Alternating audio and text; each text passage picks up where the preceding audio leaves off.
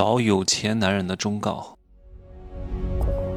没有事实，没有真相，只有认知，而认知才是无限接近真相背后的真相的唯一路径。哈喽，大家好，我是真奇学长。今天从岳阳回到长沙，来长沙中转一下，坐高铁回芜湖。我是刻意过来中转的，因为我要体验一下长沙的 W 酒店。这家酒店。应该是全世界最新的一家 W 酒店了啊，非常不错。我不是很喜欢住这种夜店风的酒店，你们有我朋友圈的应该看到我发的那个视频了吧？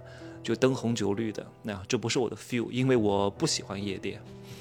但这家的公共区域的设计啊，整个装修非常有质感，照片拍出来非常好看，所以明天要在这里创作出一些作品啊。我在岳阳住的那个酒店也非常不错，博尔曼酒店。按理说，博尔曼酒店其实只是五星级酒店的入门款。很多城市的博尔曼非常一般的，非常小，有些甚至都是一些之前四星酒店改建过来的。但岳阳这家博尔曼是庄园式的酒店啊，整个大堂挑高、装修质感，特别是它的大堂，很像我住过的苏州博悦酒店的装修，非常不错的，远远超过博尔曼这个水平之上。各位可以去体验一下哈。我为什么这么爱住酒店呢？因为你工作的环境，对你能量场的影响是非常之大的。各位，你信我。你如果想要提高你的成交率，如果想要去把这个生意谈得不错，一定是在一个比较好的场域当中，而且这个场域是你比较熟悉的，啊，你才能够发挥出你最大的优势。有句话说得好，叫美呃，叫人靠衣装，美靠靓装啊。这句广告词各位听过吗？年纪长一点的很可能听过这句广告词，是小燕子拍的一个广告。靓妆是一个护肤品，人靠衣装，美靠靓妆。大多数人是需要被束缚的，各位什么意思？你想想看哈，为什么大多数职场白领他要穿套装，那穿职业装，穿西装？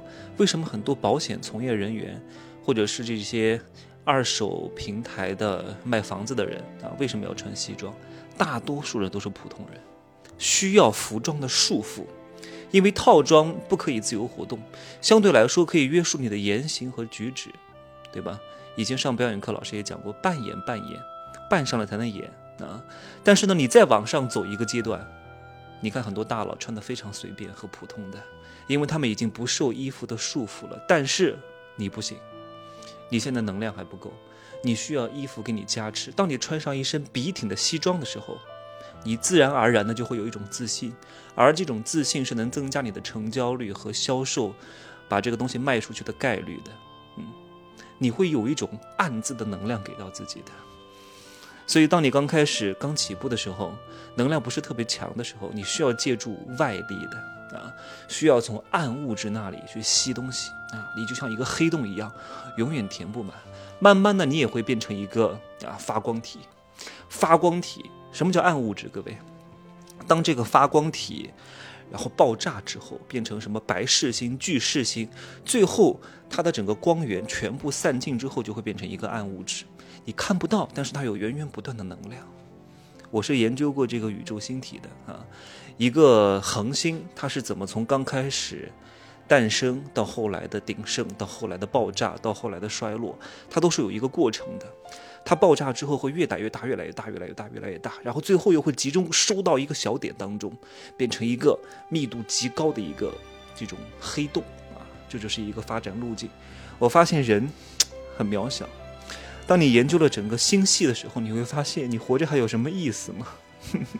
好。今天不是主要讲这个话题哈，还是讲一下男女之事。几乎所有的女人都想嫁给有钱的男人，真的。哪怕你是独立女性，看似是想找小奶狗，其实你也是很渴望一个强大的男人，能够像小奶狗一样给你情绪价值。你不是迫不得已吗？找不到吗？没有又有钱又帅又给你情绪价值的男人，你只能迫不得已去找一个所谓的小弟弟，对吧？因为慕强是刻在女性基因里和骨子里的东西，没有任何一个女人嫁不掉，她们也从来都不担心。她们担心的是什么？怕自己嫁不到一个自己又喜欢而刚好又有钱的男人，对吧？没有卖不出去的产品，只有卖不出去的价格。但是有些男人的钱是不可以花的，有哪两种？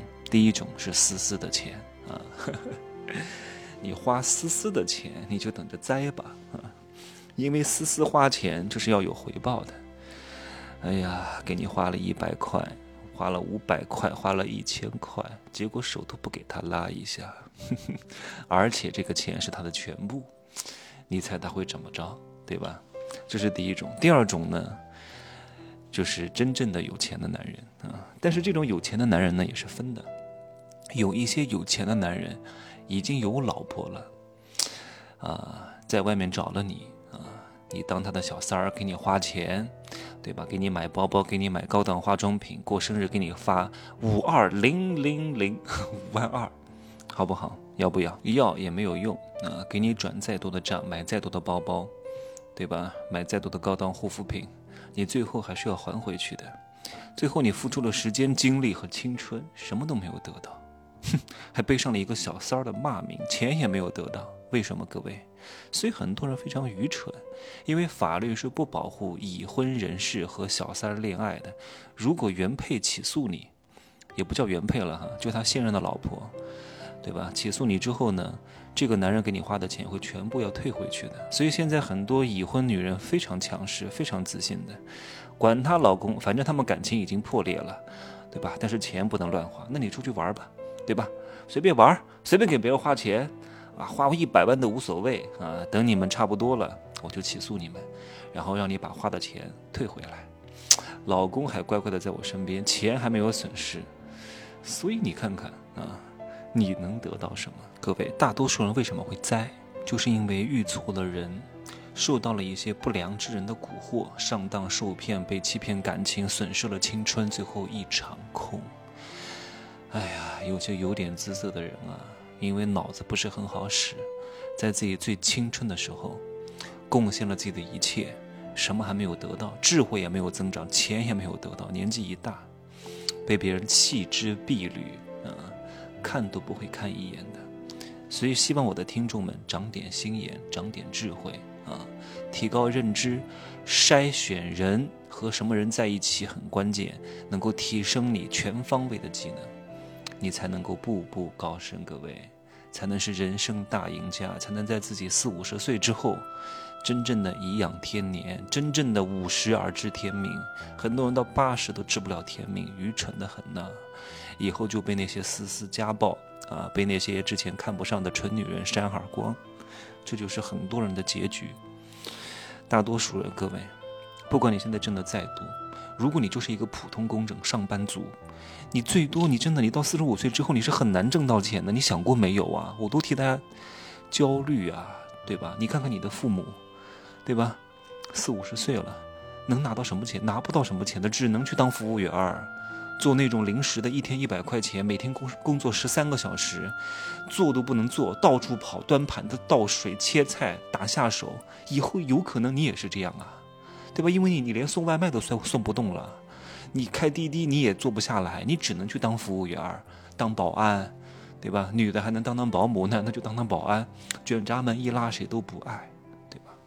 提早为自己的以后做好打算啊！能听到我讲这些东西呢，提早布局。提早行动，才能够拿到你想要的结果啊！光提高认知也没用，行动吧啊！